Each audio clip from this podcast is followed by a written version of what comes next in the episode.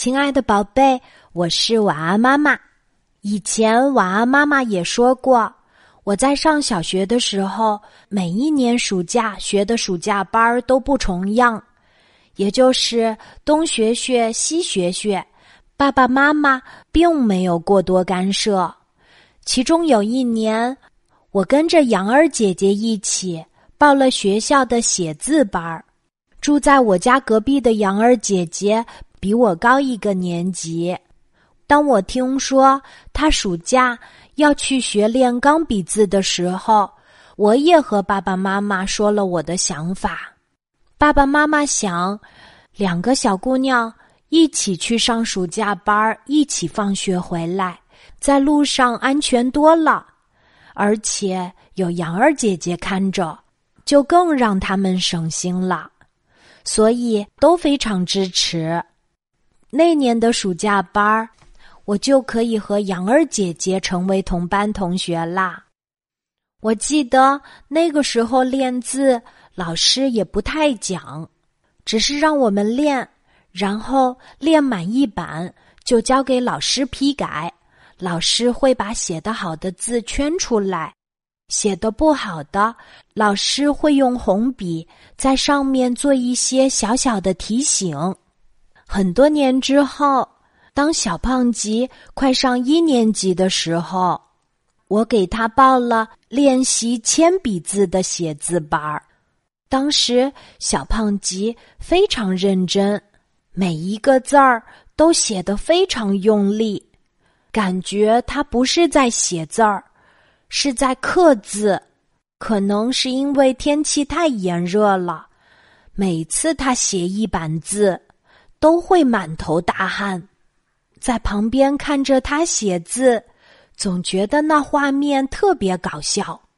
后来，小胖吉上了一年级、二年级到三年级的时候，学校里开始组织大家书法考级。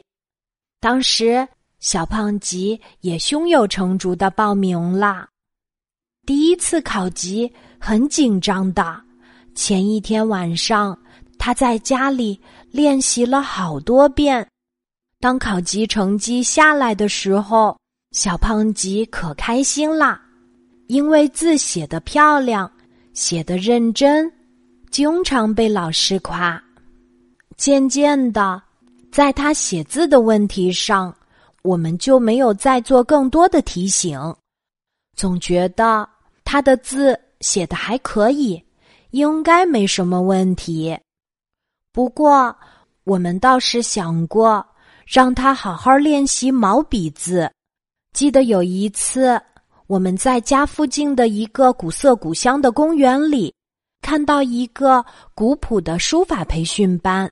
里面的老师是一位非常严厉的白胡子老爷爷，他手上拿着戒尺。孩子们在练毛笔字的时候，他常常用戒尺指着那些毛笔字来进行指导。那天我们一直在看他手上的戒尺有没有打小朋友的手心，不知道是因为我们在围观的原因。还是这位老师只是用戒尺吓唬吓唬孩子们，所以我们也没有看到他用戒尺来做些什么。回来后，我问小胖吉：“你要不要也去练毛笔字啊？”他说：“我才不去呢，那个老师肯定会打人。”这件事就这么翻篇儿了。但是后来，随着他的年级越来越高，小学六年级的时候，我发现晚安宝贝小胖吉他的字儿写的越来越潦草，真的不如以前小时候写的那么认真了。我问他：“你怎么字越写越丑了？”他说：“没办法，作业太多了，你就多体谅体谅我吧。”但这话。真的不能信，因为到了中学初一的时候，我们这才意识到写字漂亮真的非常非常重要。重要到什么程度呢？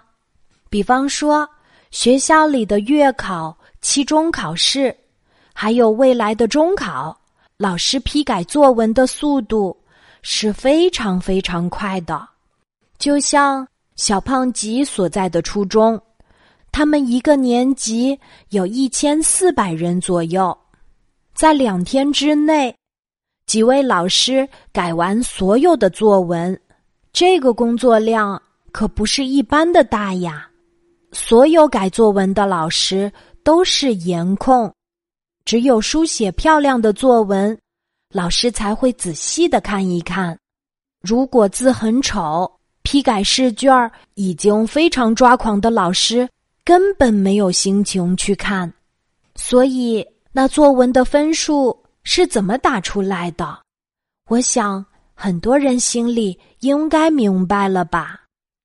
即使你的文学水平再高，写的作文文笔再好，内容再特别，阅卷的老师都根本没有心情去看，因为他要看几百篇作文。如果让你从早到晚一直在看各种各样奇葩的作文，你一定和老师一样快崩溃了。曾经一直觉得。自己写作文很棒的小胖吉，上了初一以后，就发现每次语文考试，作文的分数都不是很高，而他们班字写的特别好的两位同学，每次都能拿高分儿。他们班语文老师也会提醒他：“你写的很棒，但是字要练呀。”所以，晚安妈妈在今天的节目当中，想要分享给各位宝爸宝妈：铅笔字写得好，不代表钢笔字写得好；钢笔字写得好，不代表用中性笔写得好。所以，这字儿啊，一定一定要练。光练楷书也是不够的。小朋友高年级的时候。要开始练习行楷，就是在楷书的基础上有一点点行云流水、一气呵成的感觉。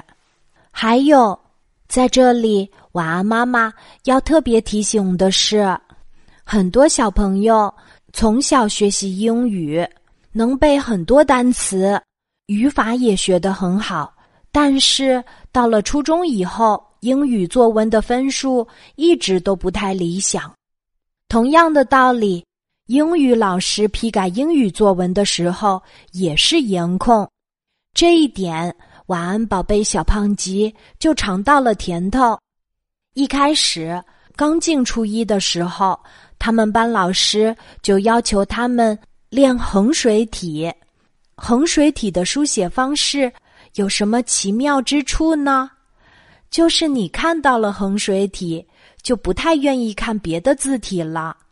那英文单词一个个写的既大方又饱满，难怪衡水中学的孩子们都那么厉害。他们如果都写衡水体，那老师改卷子的时候心情一定特别好。小胖吉以前写英文字母或英文单词，都是照着英语书来书写。后来，当他看到很魔性的衡水体之后，就爱上了这种漂亮的字体。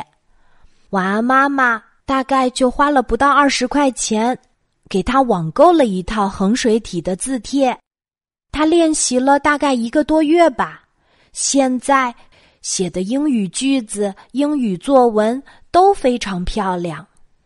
在之后英语考试的时候，英语作文。只会被扣很少的分数了。每次他对这个成绩都非常满意，所以晚安妈妈想要通过这期节目提醒各位宝爸宝妈：上了中学以后，学习的时间非常宝贵，根本就来不及练字儿，所以我们在小学一定要把基础打好，让孩子。很快适应中学的考试特点。好啦，今天的节目就分享到这里，我是晚安妈妈，小宝贝，睡吧，晚安。